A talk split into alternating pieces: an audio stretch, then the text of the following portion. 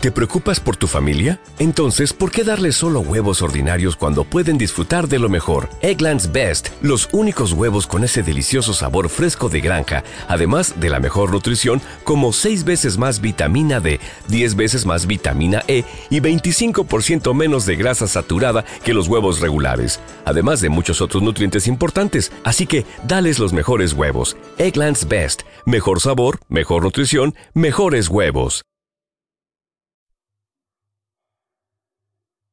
La finalidad de toda meditación cristiana, hemos dicho, es recobrar la adhesión convencida al Evangelio. Ver en el Evangelio, en la persona de Jesús, en el camino que Él nos traza, al mismo tiempo la ley y la esperanza. El camino de la obediencia y el camino de la ilusión camino que por tanto se puede recorrer con amor, o lo que es lo mismo, con libertad. Y esta actitud, añadíamos ayer, debe proyectarse sobre la totalidad de nuestra vida, y de un modo especial sobre aquel sector de la vida que llamamos vida social o vida pública, que en algunos momentos como los que ahora vivimos o se avecinan, adquiere especialísima importancia. Tenemos que partir de la adhesión entusiasta al Evangelio, a nuestra fe, en nuestra actuación como ciudadanos, en cuanto contribuimos, en la parte que nos toque, a conformar el ambiente social, las leyes, el estilo de gobierno. Y dentro de ese marco hemos de dedicar atención cuidadosísima al campo educativo, el que se refiere de un modo más directo a los menores, a los niños, a la juventud y también a los adultos y a los ancianos, en tanto en cuanto todos necesitamos por nuestra debilidad o desorientación, ser ayudados, ser estimulados.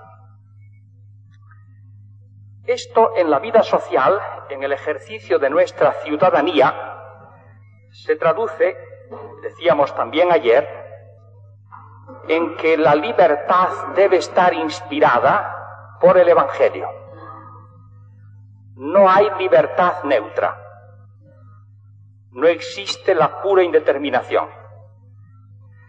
Si la libertad es, por un lado, el moverse desde dentro, espontáneamente, sin coacción, es, por otro, moverse en alguna dirección, con algún punto de referencia, al servicio de algo. Ser libre es lo mismo que ser servidor.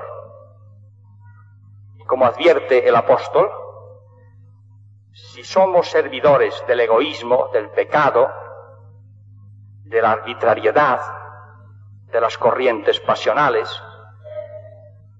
nuestra libertad es esclavitud. Si somos servidores del amor, de la esperanza, de Dios, somos realmente libres. Los servidores son reyes. Por esto añadíamos e insisto en ello porque lo considero importantísimo, aunque sea elemental. Los creyentes no podemos caer nunca en la trampa de la libertad a medias, de una libertad que sólo considera su lado negativo, dejar hacer, no poner trabas, no coaccionar, pero descuida, desprecia su ingrediente positivo, estimular hacia el bien, proponer la verdad y el bien, orientar, crear condiciones propicias. Y recordábamos, y es necesario recordarlo, porque se olvida en demasía, que así es como entiende la libertad, incluso la libertad civil en materia religiosa, nuestra Santa Iglesia, Así es como la ha formulado el Concilio Vaticano II. No como una mera inmunidad de coacción externa, sino también como la creación de condiciones propicias para que los hombres vivan, puedan vivir más fácilmente de acuerdo con la voluntad de Dios.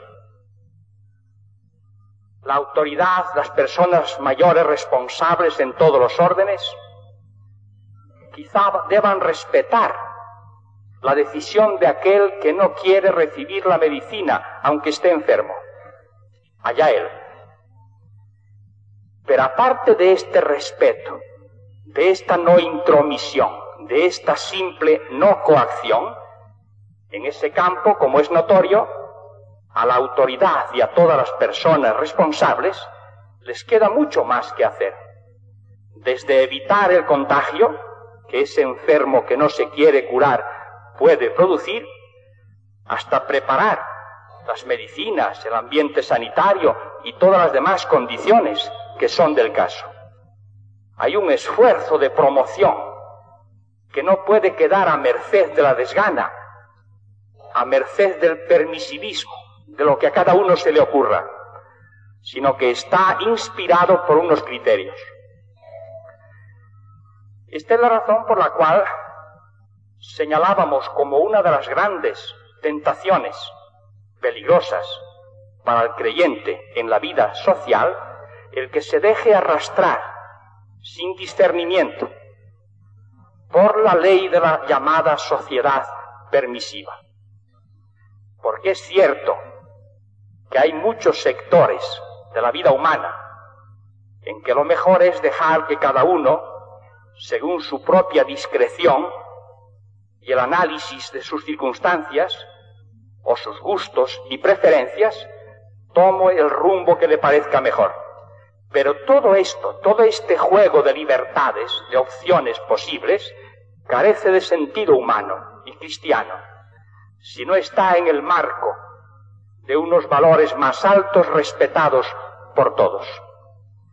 Y cuando no es así, es decir, cuando la sociedad no funciona como una comunidad de hombres que respetan algo superior a ellos, a cada uno y a todos juntos, cuando funciona a la manera puramente liberal y anticristiana, como un pacto convencional entre adultos, que trazan los límites de la actividad de cada uno solo para no chocar, pero sin respetar valores morales supremos, entonces se cae en la pura contradicción. Como no es posible lograr el consenso unánime de todos, se impone siempre algún criterio. ¿En nombre de qué? Gran peligro de arbitrariedad.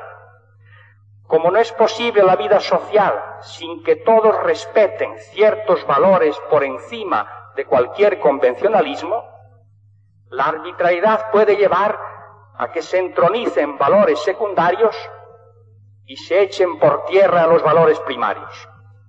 Puede acaecer, y en muchas sociedades así es, que se permita libremente la pornografía, el ataque a Dios, a los valores religiosos y de la familia, y en cambio naturalmente se impida que los ciudadanos no paguen los impuestos, o que ataquen a las instituciones, la monárquica o las que fueren, cuando es evidente que lo segundo es necesario, pero más lo primero, porque lo segundo está en el orden de los medios, de los valores instrumentales, que se justifican sólo en la medida en que sirven a los valores primarios.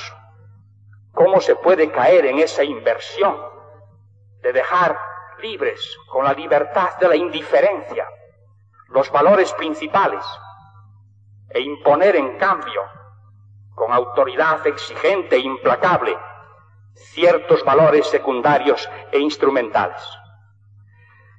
Y sobre todo, ni siquiera cuando se pone como límite, en lugar del auténtico principio moral, el respeto al vecino, al otro, el acatamiento de la dignidad de la persona, la superación de las agresiones directas contra sus derechos notorios y evidentes.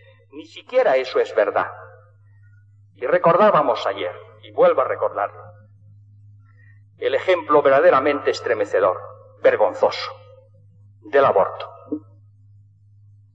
He aquí que de pronto en todo el mundo, como si se hubiese vuelto ciego, no solamente se practica, siempre se ha hecho mal, sino que se exige como un derecho, el derecho a asesinar personas, personas inocentes e indefensas. Y la única diferencia que puede haber entre el asesinato libre o cuasi libre de esas personas y el de las personas mayores que nos horroriza y nos hace poner el grito en el cielo con apariencias de dignidad moral, es que en el caso de las personas mayores estamos ligados unos a otros por múltiples intereses afectivos, sentimentales o de otra clase, y en todo caso se juega el interés de nuestra propia seguridad y tranquilidad. Y en el caso de esas personas no nacidas, no hay ningún interés. No cuentan. Lo cual demuestra palmariamente que no respetamos a la persona por sí misma, tal como nos lo enseña constantemente, heroicamente, contracorriente mundial, la Iglesia. Y esta es una de sus glorias más grandes. Defender una causa, aunque parezca perdida, por auténticos principios morales y no por intereses transitorios. Así sucede, hermanos, que la contradicción nos lleva, si no la superamos, a situaciones cada vez más graves en el orden de la intimidad personal y en el orden de aquellas sociedades donde se fomente o se tolere en medida demasiado amplia. El término de estas desviaciones es la ceguera. Entonces la humanidad en gran parte está tan tranquila y tan feliz considerándose más culta, más madura, más sensata que nunca, cuando está reclamando como un derecho la matanza de los niños. El número importa menos. Es la audacia del principio. En otra ocasión he escrito, y vuelvo a releerlo, si fomentamos de este modo la llamada sociedad permisiva, donde las valoraciones morales se dejan al arbitrio de cada uno, traicionando la misión superior que tenemos encomendada. ¿Por qué nos quejamos de las consecuencias? Esto es lo que tendríamos que denunciar primero ante nosotros mismos, para sacudir nuestra torpeza y nuestra hipocresía y valientemente ante los demás. Lo dije ayer. Si tú crees que te puedes permitir disponer de la vida del pequeño no nacido, ¿por qué protestas contra el terrorista? Tiene tanto derecho como tú a disponer de la vida de los demás. Es decir, ninguno. Pero en tu enfoque, tanto como tú. ¿Es acaso sorprendente que si se infringen las leyes del tráfico se destrocen entre sí los automóviles? Si niños, jóvenes y adultos respiran una atmósfera de incitaciones a la rebeldía y al placer egoísta, ¿es extraño que se produzcan epidemias mortíferas en los corazones? Es natural que no funcionen los derechos tan reclamados si se desconectan de los deberes correlativos. ¿Por qué lamentamos los efectos si nos empeñamos en mantener sus causas? Nos disgustan efectos como la discordia, la violencia, la insolidaridad, la falta de entrega a ideales al servicio del bien común. Pero cultivamos causas como la emancipación moral, justificada con el nombre de libertad. La apetencia obsesiva de dominio, de dinero y de placeres. La impureza, la infidelidad matrimonial, el desprecio de las exigencias de la vida familiar y de la función educativa. Y lo más triste, en algunas sociedades, es la ceguera y presunción con que se pudren. Habría que meditar las tremendas palabras que San Pablo dirigió a los corrompidos de su tiempo y que se leen en el capítulo primero de la carta a los romanos. Estas son, entre otras, sus palabras.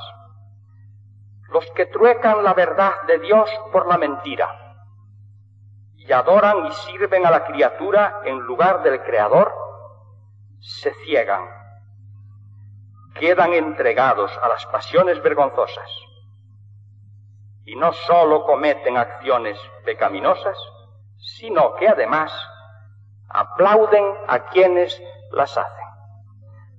A mí, queridos hermanos, lo que me impresiona siempre es la increíble actualidad, como si lo acabase de escribir un periodista lúcido ayer mismo, de esta última afirmación, que es la que nos caracteriza y nos marca a fuego. Si lo malo después de todo no es que en la sociedad haya desviaciones o torpezas, lo terrible es que se aplaude a quienes las hacen. Y no puede suceder que sean cuales sean las convicciones íntimas en el santuario de la conciencia de cada uno o en el comentario preocupado en el hogar. A veces los ciudadanos católicos, en vez de dar la cara humilde pero enérgicamente, como se da la cara por las cosas que interesan de verdad y por el bien de todos, y no sólo por imponer la propia personalidad. Terminemos en actitudes tales de indiferencia, de timidez, de encogimiento, de temor a que nos señalen, que constituyan un aplauso a los que las hacen, por falta de identificación cordial del católico con los principios inspiradores de su propia vida de creyente, sucede eso muchas veces, que sobre todo en el orden social, a la hora de la influencia en las instituciones y hasta en la hora del voto, los católicos se dejan fácilmente arrastrar a posiciones inspiradas por escepticismo, por el ateísmo, por hombres sin religión, naturalmente interesados en que los católicos voten con ellos. Es lo normal, por su parte. Cierto, tenemos que reconocer y lamentar que haya también entre nosotros personas con responsabilidad, profesores, escritores, encargados de exponer la palabra de Dios, que traicionando la misión que les ha confiado la Iglesia, en una serie de puntos graves que afectan a la orientación moral de la vida pública, a la inspiración cristiana de la enseñanza, a la defensa de los valores familiares, a lo que atañe al aborto, al divorcio, etcétera, etcétera, lejos de situarse en la perspectiva de la fe y tratar de iluminar coherentemente con ella, con todas las aplicaciones y distinciones que requiera un estudio profundo de los temas, pero siempre con el enfoque de la fe, manifiestamente dedican su habilidad dialéctica a tratar de esquivar el escollo de la fe, a tratar de contornear el obstáculo de las declaraciones del magisterio de la Iglesia, dando a entender con absoluta evidencia que les molesta en el fondo que existan tales declaraciones. You've worked hard for what you have your money, your assets, your 401k, and home. Isn't it all worth protecting? Nearly one in four consumers have been a victim of identity theft. Lifelock Ultimate Plus helps protect your finances with up to $3 million in reimbursement. LifeLock alerts you to identity threats you might miss, and if your identity is stolen, your dedicated U.S.-based restoration specialist will work to fix it. Let LifeLock help protect what you've worked so hard for. Save 25% off your first year on LifeLock Ultimate Plus at lifeLock.com/slash-aware. Terms apply.